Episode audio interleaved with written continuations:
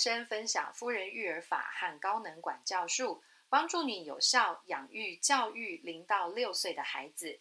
也分享我自己的育儿和教养经验，在当父母的这条路上给你支持和陪伴。嗨，欢迎来夫人人生。今天的节目是：孩子犯错却死不认错，认错道歉很难吗？好。有一类啊，让爸妈很困扰的孩子的行为是，孩子明明就犯错了，可是我们请孩子认错的时候呢，他就呃怎么样，就是不肯认错，也不肯承认是自己做的，然后当然连道歉、对不起都不愿意说。那爸爸妈妈对这样的行为呢，常常是非常的生气，而且很有无力感的。而且会很担心自己的孩子啊，是不是学坏了？怎么都不认错呢？怎么逃避责任呢？然后可能会又急又气。那我知道有很多家长啊，很可能会因为孩子不认错，然后就呃处罚孩子，然后越罚越重。可是孩子还是不认错，然后最后可能会动手打孩子。那不管怎么打，孩子还是不认错。好，所以很多时候呢，这样子的状况啊。爸爸妈妈到底可以怎么处理呢？还有就是这一类的孩子，他们到底在想什么？为什么他不认错呢？那我们今天的节目就会来分享这一类的孩子呢，状况可以怎么处理。好，那首先呢，我想分享一下，呃，在今天的这一篇文章、今天的节目当中，我自己归纳出来的两种可能性，好，造成孩子呢不愿意认错，然后不愿意道歉，说对不起。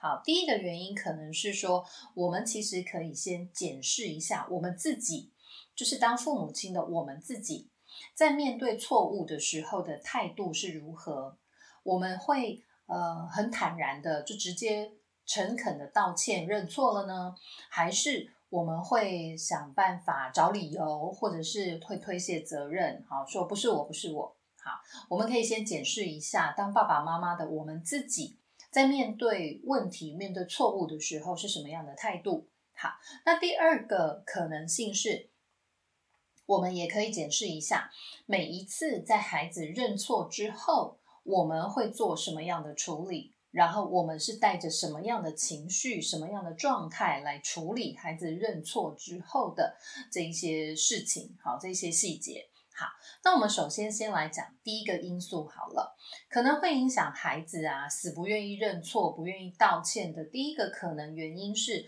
我们大人自己的态度。呃，因为认错呀，坦诚自己犯错了，然后呢，很诚实的去道歉，然后去弥补对方，这其实呢是一种价值观，也是一种生活态度，所以在生活当中一定是潜移默化的会影响到孩子。那这个可能是我们自己不自知的，我们可能会需要跟家中的家人或者是另一半透过沟通对话，才有可能发现。那甚至有可能呢，我们必须去寻求专业的这个教养的资源，然后透过观察，我们才会知道说，原来在面对错误的时候，我自己是用这样子的方式。好，那所以呢，当孩子不愿意认错的时候，我们第一个可以先。检视一下家中的成人，当然不是只有爸爸妈妈自己，可能还有家中同住的其他的亲戚或者是长辈，他们在面对错误的时候呢，会是什么样的状态？好，那如果说呃爸爸妈妈自己犯错了，好，然后可能是不小心出差错的，然后被孩子指出来说，好，你看你你弄坏的，都是你弄坏的。好，那有的时候呢，大人被孩子这样子讲的时候啊，就会觉得有点丢脸，然后觉得面子挂不住，然后大人自己就会开始呢找理由推卸责任。好，可能呢就会跟孩子说：“啊，我又没有，是你弄错了，好不好？啊，那是我不小心的啊，又没有怎样啊，还不是因为谁谁谁我才会弄错的啊，又不是我害的。”好，那。在大人呢，在面对错误的时候啊，有这样子找理由啊、推卸责任的情况出现的时候呢，那孩子自然就会把这种态这样的态度给模仿起来。孩子会认为说，哦，原来自己犯错的时候呢，是要这样子反应的。好，孩子不是故意的，可是他们会透过模仿而学习成人所有的行为跟反应。所以呢，孩子很自然的就会把成人这一种呃面对自己错误的时候却不愿意承认，然后却推卸责任这样子的模式给模仿起来。好，那所以到下一次孩子自己犯错的时候呢，他很直觉的就是这样子反应。啊，我没有啊，就是不小心的嘛，啊，就我不是故意的啊，啊，就是谁推我了一下，所以才会这样啊。好，然后呢，孩子就变得不愿意认错了。好，所以成人自己在面对错误的时候的态度呢，是真的能够影响孩子的。好，那如果爸爸妈妈在面对呃错误的时候呢，我们能够很坦然的去面对。坦然的意思就是说，呃，我勇敢的承认了，然后我也不觉得呃不好意思，我也不会觉得没面子，这样叫做坦然。好，那如果爸爸妈妈可以呃发现错误的时候，就很诚恳的跟孩子说：“哦，对不起，是我搞错了。哦，对不起，我真的忘记了耶。对不起呢，我不小心把它弄坏了。”好。这种坦然的面对错误的情况，再来，我们可以跟孩子说：“嗯，那我们可以怎么处理呢？嗯，爸爸妈妈现在可以怎么帮忙呢？”好，我们去做事后的弥补。好，带着孩子呢，会去经验这一整个从发现错误啊，然后承认错误、道歉，还有讨论如何弥补。好，我们带着孩子一起去经验这整个过程。那在这个过程当中呢，不需要去过度的责备这个犯错的这一方，我们也不需要有过度过久的这个负面情绪。什么叫做不需要过度责备犯错的那一方呢？因为每一个人都有可能会做错事情，那做错事情的时候，你一定会想要责备那个犯错的那一个人。好，但是我们不要过度责备。过度责备就是你一直骂，一直骂，骂了十分钟了，你还在骂他，这样叫做过度责备。我想每一个犯错的人被过度责备的时候呢，可能就会从原本的愧疚，然后焦虑转变成生气。好，因为我们每一个人犯错的时候，自然而然的人性的善良的部分，就会让我们觉得很愧疚了。可是觉得愧疚的时候，对方如果还是不肯放过你啊，然后就是一直责骂你的话，这份愧疚是会变成生气的。好，那再来就是呢，呃，自己犯错了，或者是对方犯错了，我们不要待在负面情绪里面太久。好，就是犯错的一方呢，觉得愧疚，觉得焦虑是，但是我们待在这个情绪当中。呃，适度的待在这样的情绪当中之后呢，我们应该要开始行动，去弥补对方，去做一些可以弥补对方的动作，或者是继续我们的生活，继续我们的工作。呃，那当然，受害的这一方就是可能呃。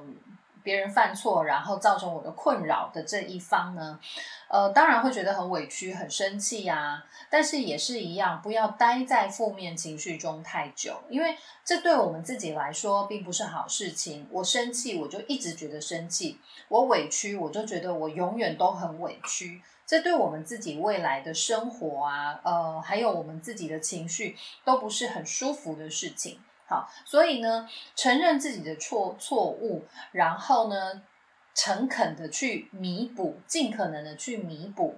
好，然后不需要过度的去责备犯错的人，然后也不需要呃待在负面情绪中太久。好，这些是我们希望透过犯错这件事情，让孩子能够学习到的东西。好，所以我们爸爸妈妈如果自己能够面对错误的时候是勇敢的、坦诚、坦然的，我们就可以带孩子去经历这个完整的经验，然后让孩子知道说自己犯错的时候呢，应该要先勇敢的呃面对错误，承认错误，然后道歉，接着是。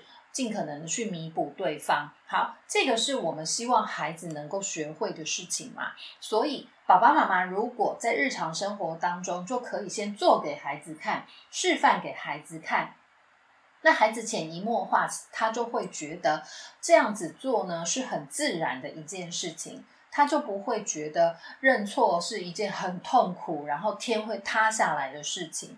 好，他们就比较能够学会认错，然后去道歉弥补对方这件事情。好，那所以呢，话说回来，身教重于言教这句老话说的还是没有错。尤其是在小孩的成长过程当中，父母亲还有师长，绝对是对孩子来说最大的影响。好，课本上说什么，故事书上面教什么，都可能没有对孩子的影响这么的大。但是日常生活中，孩子看见的父母亲，看见的老师是怎么说话。怎么对待旁人？怎么处理问题？怎么面对自己的错误？这些东西才是真正会影响孩子的事情。因为每天孩子都在看，都待在爸爸妈妈跟老师的身边，所以孩子很清楚的会知道，面对错误的时候啊，什么样的反应是合理的，什么样的反应是呃可以逃避问题的，孩子其实都一清二楚。那如果当孩子周遭的大人都能够是勇敢坦诚的去面对错误的话，孩子会愿意去学习，因为他知道这个是可以做到的事情，而且他每天都会看见他自己的父母亲、他的老师都表现出这个样貌。好，所以孩子会愿意去练习。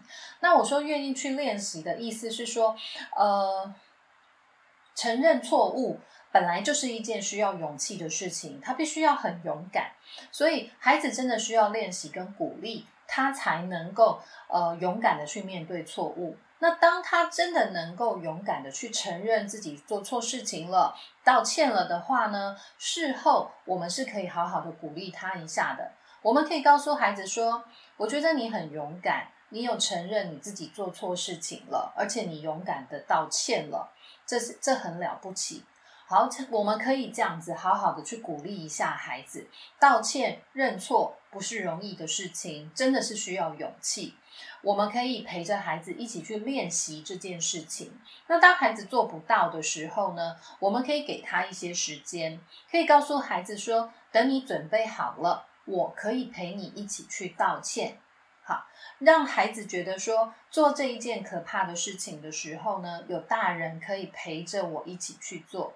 那渐渐的，孩子年龄长越来越大之后，他的勇气会越来越多，他就比较能够独自的去做道歉、认错这件事情。好，所以当孩子不愿意认错的时候呢，呃，不需要太着急，也不需要急着让他立刻当下就要承认错误。好。给他一些时间，让他准备好他自己。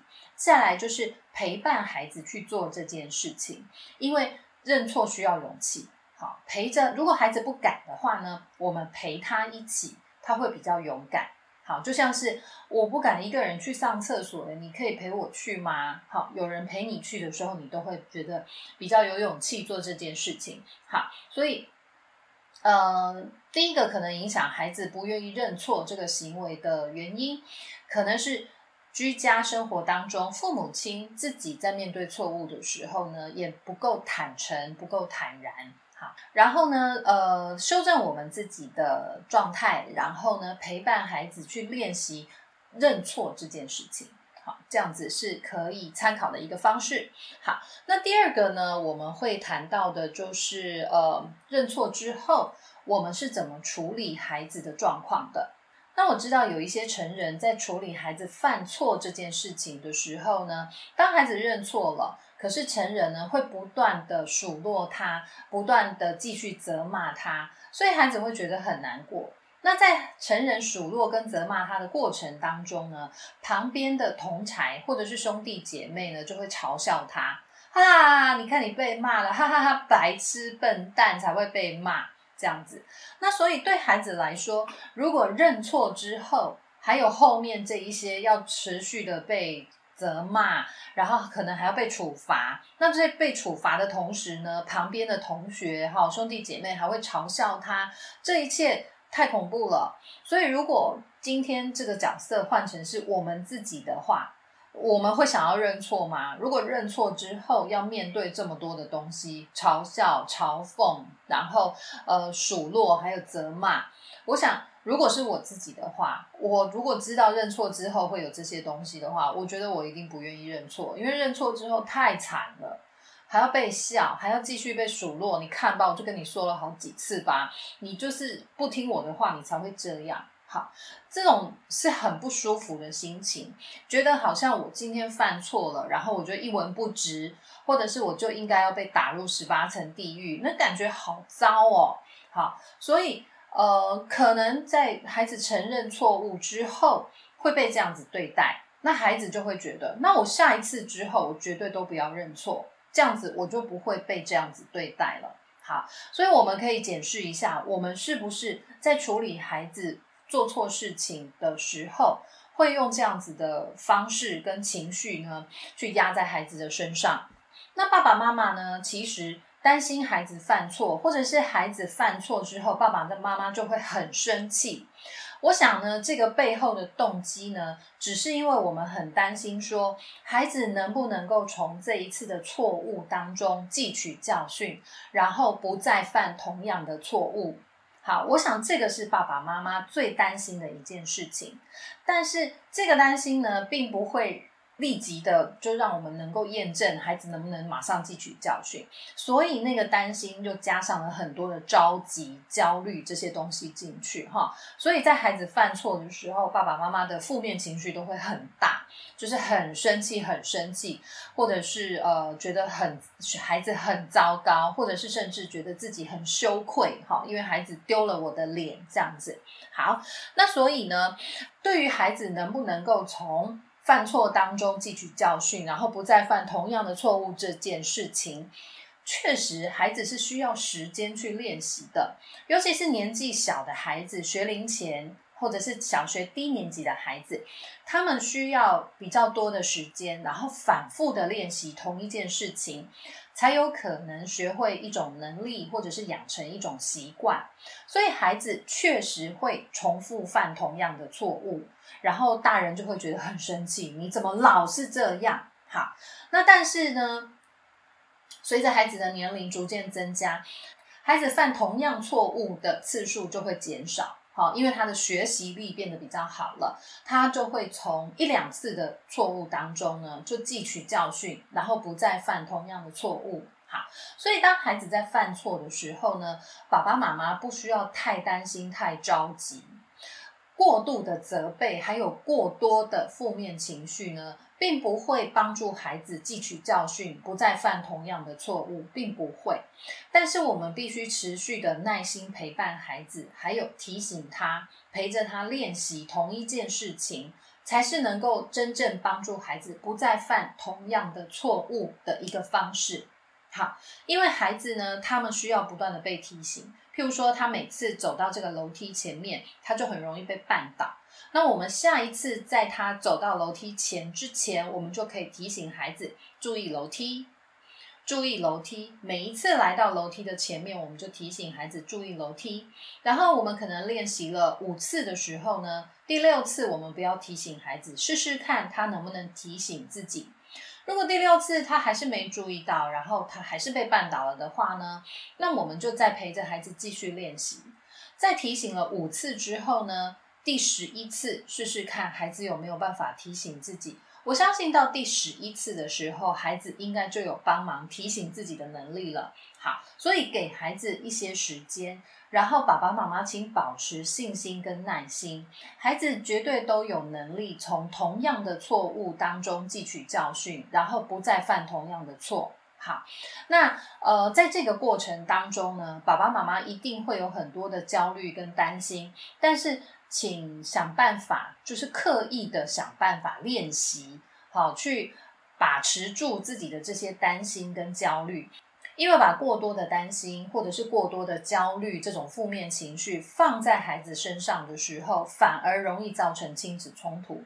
也就是说，在孩子犯错的时候，我们过度的责备他，或者是过度的担心焦虑，孩子其实会觉得很不高兴、很不耐烦。好，然后每一次只要到了孩子犯错的时候，反而就是变成亲子冲突会爆发的时候。好，那这个不是我们想要的结果。所以呢，请在处理孩子犯错这件事情的时候，尽可能的保持我们自己情绪的稳定。还有就是在日常生活当中持续的去陪伴，还有提醒孩子，好，可以这些可以帮助孩子不再犯同样的错误，也提醒孩子要提醒自己，好，因为我们希望孩子能够做到，就是他能够提醒他自己。好所以持续的陪伴，还有协助提醒他，是能够帮助他的方式。随着孩子的年龄逐渐增加，他们的能力变得比较好的时候，确实他就比较能够从错误当中汲取经验跟教训了。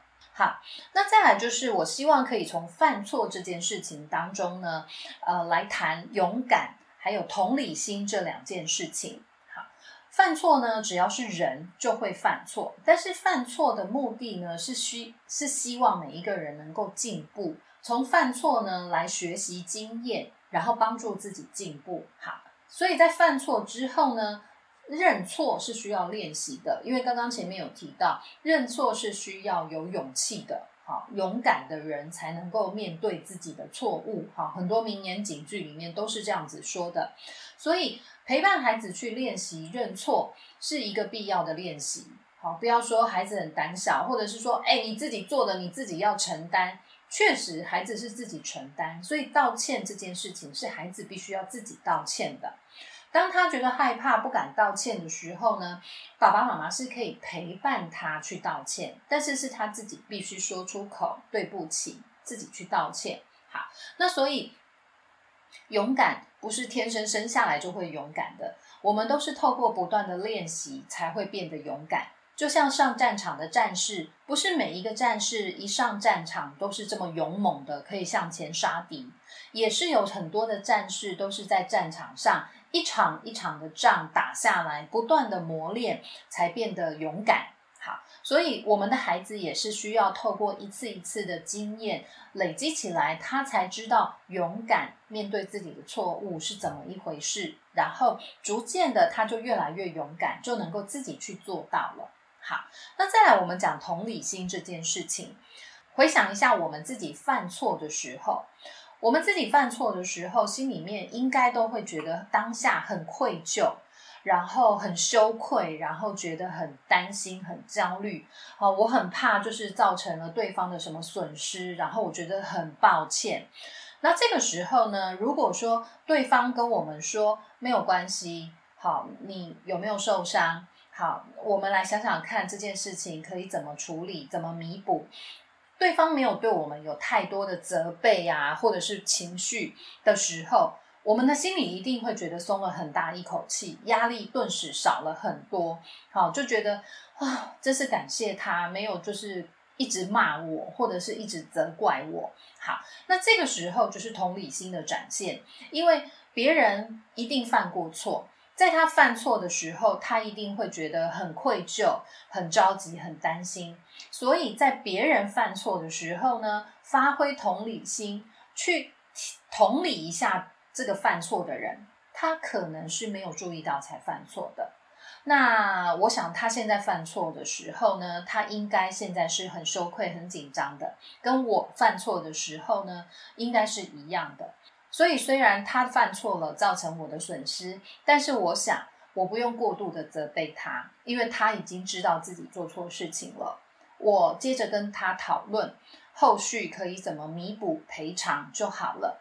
我想有这种同理心的时候呢，我们比较不会在自己犯错的时候这么的有压力，也比较能够在别人犯错的时候呢。呃，可以做比较有建设性的处理，呃，而不是彼此之间这个情绪不断的在发泄，哈，就是都是你害的，你要赔我，然后对方又说不，我又不是故意的，你你这个人怎么拿着鸡毛当令箭等等之类，哈，情绪性的话语。那当然，如果在我们的社会当中，每一个人都能够有多一点同理心的话，我相信这纷争一定会少一点。好，然后就是在发生呃任何的意外或者是错错误的时候呢，彼此也比较能够给对方多一点的空间去处理。好，那但是因为现在人的生活节奏都非常的快，然后生活压力很大，所以多半大家对于彼此之间是不太愿意付出同理心的，所以我们才会很害怕犯错。因为一旦犯错之后，可能很可能要面对的是很多的指责，还有负面情绪，还有可能就是很麻烦的赔偿的过程。好，所以在现在的社会当中，我们变得很害怕犯错，我们也。不允许我们的孩子犯错，或者是我们的孩子只要犯错的时候，我就会很焦虑、很担心，因为担心孩子犯的这个错会给我们添了很多很多的麻烦，或者是为孩子的生活、为孩子的健康造成很大的损失或者是伤害。好，那但是回过头来想，我们当下现在的生活，我们可以做的呢是。从犯错当中学习经验，帮助自己进步。其他的，我觉得我们就不需要做太多的连结，不需要有太多的假设。如果好，那个是帮自己带来很多不必要的困扰。好，我们去设想一些没有发生的事情，我们用一些假想的恐惧来吓唬我们自己。好，所以。活在当下就好了，把我们当下应该做的事情，把我们当下应该要教导孩子的事情照顾好，反而是最重要的。我们每一个人在犯错的时候，坦诚自己的错误，然后道诚恳的道歉，然后尽可能的弥补错误。我们做给孩子看，我们也陪伴孩子去练习面对自己的错误，这样子就可以了。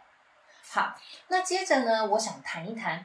害怕犯错这一件事情，呃，在我刚刚提到的，因为我们现在的生活节奏比较快速，生活压力也比较大，所以在我们的生活当中，大部分的人呢是不敢犯错的哈，因为一旦犯错，可能会后面有很多很麻烦的事情会发生。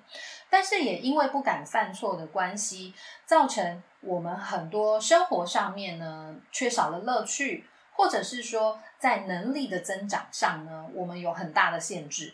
想想看，如果说我们要增长自己的能力，就是要继续学习。那在学习的过程当中呢，一定会犯错。那在学习的过程中，一旦犯错了，我们开始觉得很焦虑，怎么办？我犯错了，那是不是我不要学习，我就不会犯错了呢？不要学习，也不见得不会犯错。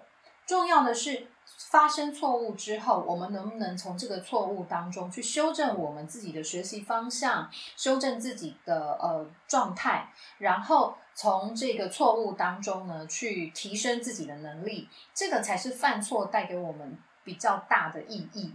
好，那对孩子来说也是一样，孩子考试可能没有考一百分，他在考听写圈词的时候，他可能写错了两个字，所以他只有考九十六分。那孩子能不能够从错误的这两个字当中，老师后来请他呃罚写两次。那从这罚写两次之后，有没有记住正确的字该怎么写呢？好，那如果说有记住了，我们在月考的时候或者是在期末考的时候有记住有写正确，那表示孩子进步了，这样就可以了。那有一些家长就会很担心啊。如果我的孩子在国中升高中的考试当中答错了、写错了的话，那他的分数就会变低耶，他就考不上第一志愿的学校了，他就考不上理想的学校了。这个结果太糟糕了吧？好，那因为很多家长都有这样子的担心，所以连带的连孩子都会有这样的担心，所以有很多孩子在学校的时候，对于分数是锱铢必较的。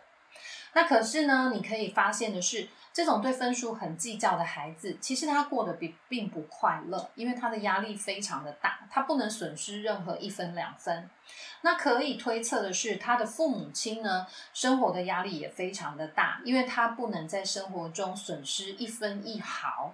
好，那通常碰到这样的孩子呢，我都会，呃，以前在学校工作的时候，我都会，呃，给孩子这样子的建议。现在平均台湾人的寿命可能都有，不管男性女性都有八十多岁，所以我们一生有八十多年的岁月可以过。在你国中升高中、高中升大学的这一段时间，可能只占了其中的十年。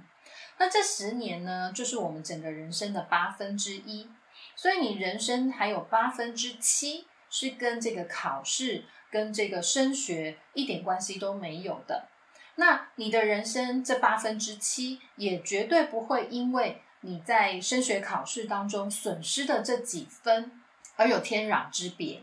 人生是很漫长的一个过程，是一条很长很长的旅程。那我们不管是从国中升高中，还是高中升大学的这个过程，绝对呢都是人生的旅程当中的某一个小段落。那这个小段落呢，可能在过程当中我们走的并不顺遂。或者是我走得很顺遂，但是并不代表人生后段的旅程就是跟现在一模一样。好，所以我以前会跟升学的学生说，通常是高三的孩子说，你的人生不会因为你考上了台科大，然后你的人生就从此平步青云，然后就从此龙腾万里，不一定。那你的人生也不会因为你落榜了。或者是你考上了吊车尾的学校，你的人生从此就毁了，不一定，因为人生永远都有再选择的可能，人生永远都有转弯的时候会出现。只要你的态度愿意去改变，那你的人生就会变得不一样，你的思维模式不一样，你的人生就会变得不一样。好，所以呢，当我们愿意把眼界放宽一点，帮我们。把我们的视野放宽一点的时候呢，对于眼前发生的错误，我们就不会那么的在意，那么的焦虑了。好，那把我们的眼界视野拉宽一点的时候呢，眼前的这个错误就只是帮助我们未来的人生可以更进步的其中一个因素而已。好，其中一个帮助我们进步的维他命啊，或者是一块垫脚石。好，所以不要害怕犯错，犯错是为了让自己可以更进步。好，那犯错呢，在日常生活当中呢，其实也可以增加一些乐趣的一些生活的乐趣。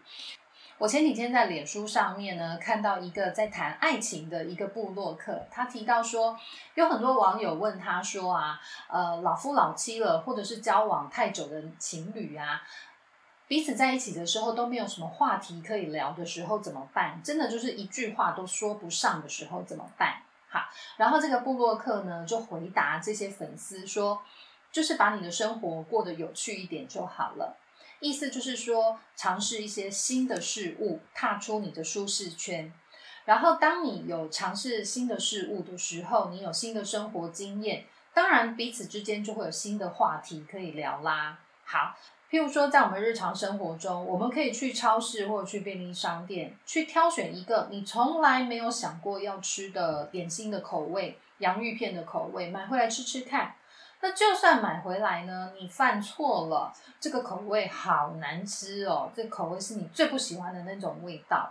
那就算犯了这一个错，它也能够在你的生活当中成为一个话题。好，你可以跟朋友或者是家人分享说：“哦，我那天去买了一包洋芋片，天哪，那个口味真是太可怕了！以后你千万不要买。”好，这就是一个增加生活情趣的一个乐趣的方式。好，虽然你犯了一个错，但是呢，你会知道原来这种口味的饼干一点都不好吃。然后呢，你增加了人际互动的可能性，你也增加了一些生活当中的乐趣。所以犯错。并不是全都是坏事啊！好，所以为了我们自己，也为了我们的孩子，我们真的可以重新思考一下，对于犯错这件事情，还有面对错误这件事情的态度。好，那以上就是今天的节目内容。呃，富人人生和台湾市性发展促进会呢，持续的在合作一个系列课程。爸妈，您真的了解我吗？好，目前呢，这一周已经要进入第八堂课了。那徐焕谦秘书长呢，每一周会分享一个呃孩子常见的行为问题，然后分享一下家长在家中可以怎么引导孩子。好，每个星期四的上午十点，好，我们都可以在线上一起参加这个课程。那当然，每一个星期五的晚上，我们也有讨论会，欢迎大家可以到富人人生的粉丝页上面呢，去找到课程还有讨论会的连结，在星期四的早上十点，跟我们一起在线上上课。好，那当然不要忘了持续的追踪富人人生的粉丝页，然后你就不会错过任何课程相关的资讯了。好，谢谢大家今天的收听，我们下周再见喽，拜拜。